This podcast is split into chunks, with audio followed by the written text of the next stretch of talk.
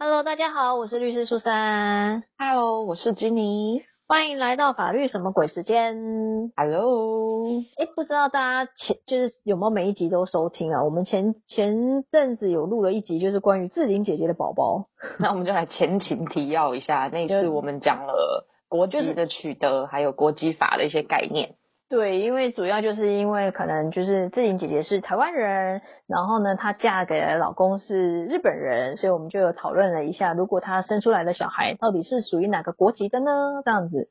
对，或者是蛮多外国的婚姻，或者是在外国生下小孩的情况，那取得国籍的事情又要怎么样去分类？这样子。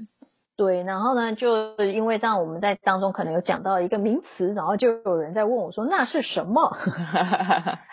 就是我们有讲到一个东西叫做属人主义跟属地主义，我记得有吧？不然不会有人问我这个问题。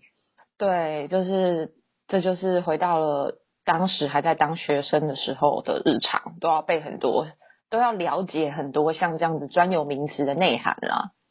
对，其实我们一解释，我觉得大家应该就知道了。对，一点就通的各位。对，其实法律真的没有很难，所以我们今天就想说来跟大家解释一下《说文解字》时间。对，其实一旦你知道这个含义之后，你就不会对这些专有名词觉得这么陌生。嗯，属人主义就是属就是属于的属嘛，人就是人类的人，属人主义。然后属地主义其实就是差在那个人跟地而已嘛，其实它就是归属的意思啦。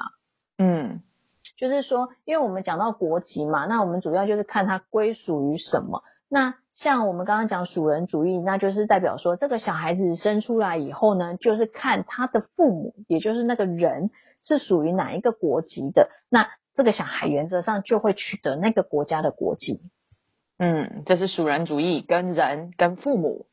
对，那属地主义就是地嘛，就是看他出生地，所以这个小孩在哪里出生，那他就会取得了那个地方的国籍了。嗯，跟他当时出生地的地点的国籍有关。对，所以这就是属人主义跟属地主义，就是这么简单。好，这一集结束了。哎，不是吧？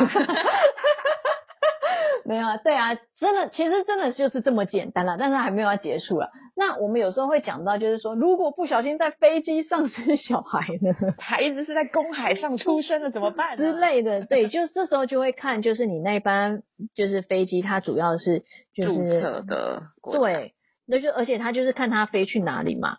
嗯，对啊，其实属人主义就是。这么简单，属地主义就是这么简单，只是说名词上大家听听到就可能觉得，呃，这到底是什么东西？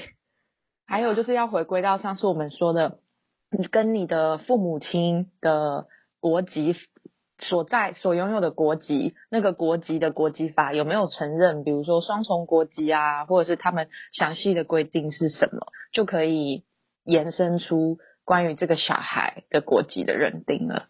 嗯，所以其实基本上，呃，像我们刚刚讲的，在飞机上啊，就是生小孩，其实它有时候也会关系到，就是像这种属人主义或是属国属地主义。如果说你是比如说飞机已经飞到美国的领土了，但是它就是它的领空，可是它还没有实际的落地的话，那这时候呢，基本上它还是有可能就是获得美国的公民的权利的，因为因为美国它原则上是采属地嘛。嗯，对啊，那。同样的，如果说，哎，飞机已经飞到美国了，然后呢，这个生小孩的妈妈，他们的他们的那个国家其实是采属人主义的话，那这个小孩未来就有可能他其实又会取得妈妈那边的国籍，然后又因为他在美国的领空上面出生，所以他也有可能有美国国籍，那他就会有双重国籍。就是他有取得两种国籍的资格，嗯、那就看他到时候可以保留两个吗？还是可以选择哪一个？嗯，可是其实我我我说老实话，就是在飞机上面生孩子，这个几率几率其实已经蛮低的啦。对，好，感觉真是电影里面会出现的情节。对，因为其实实际生活当中，其实蛮多航空公司会禁止一些怀孕，比如几周的哦妇女去搭飞机。有蛮多健康上的考量，对，所以其实基本上就像你讲的，真的在飞机上生小孩，我觉得比较会是电影里面啊，实际上已经那个几率是蛮低的，对。但这种情形还是会发生的啦。对啊，对啊，所以也还是跟大家讲一下这样子。所以我们 就是跟大家讲，其实属人主义、属地主义，它只是名词吓人，那它其实基本的内涵就真的很简单，就是看归属于是人呢，还是归地这样子，出生地这样子而已。对，最常讨论到这两个名词的，就是在国籍法。其实有时候有的其他的法律也有一些类似的分类，但就没有讨论的像国籍法这么深入这样子。嗯。然后像我最近就是有跟一个要即将要嫁去泰国的朋友吃饭，然后其实她是台湾人，然后她嫁的人虽然她嫁去泰国嘛，我们这样讲，可是她其实嫁给台商哦，然后那个台商目前也还是台湾籍，所以如果他们真的在泰国生了小孩呢，原则上泰国是采属人主义，所以就算在泰国出生，他的小孩也还是台湾籍，就不会是泰国籍。所以这次又跟大家说了一个不一样的国际。级婚姻，还有国际级生活之下小孩的国际取得。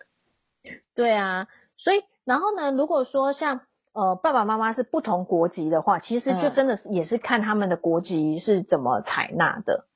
对他们当爸妈本身的国籍的国籍法的认定。对，就是一样回归到，就像我刚刚讲的，你如果是在飞机上，然后就是有可能你会有机会获得双重国籍。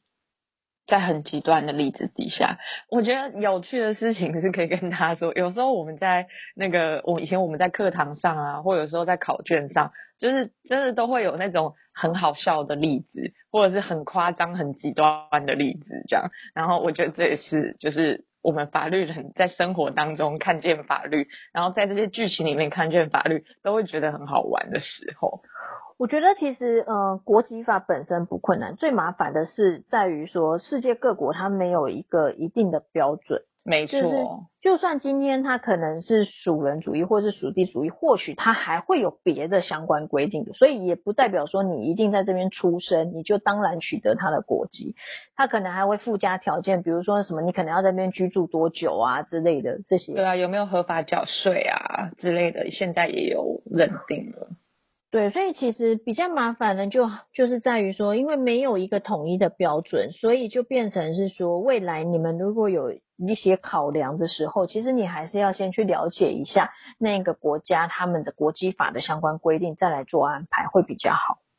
嗯，而且其实这也是反映出来，法律本来就是依照着现实的生活来去做相关的规定，所以也是很很活的。嗯，所以在这边就是今天主要就是要跟大家讲这两个主义，然后呢，另外也提醒大家，因为你们刚刚听了就是知道说，哎，属人主义就是归考量到就是人嘛，所以有时候我们又会说属人主义叫做血统主义，因为其实就是关系到这个人的血统，看他是什么样的血统，所以才知道他是属于哪一个国籍。那同样的。属地主义，我们刚刚有讲，这个地其实主要在讲出生地，所以如果有一天人家跟你讲说，哎，是采用什么出生地主义哦，那其实他讲的也是属地主义啦，内涵是一样的。对，其实真的没有这么难，大家不要害怕法律啊，不要被这些名词吓到，这样子。对啊，就是简短的一集，其实就是因为有人问了我们，哎，那到底是什么？它背后很难懂吗？我们就说，哎，其实没有啦，所以想说跟大家讲一下。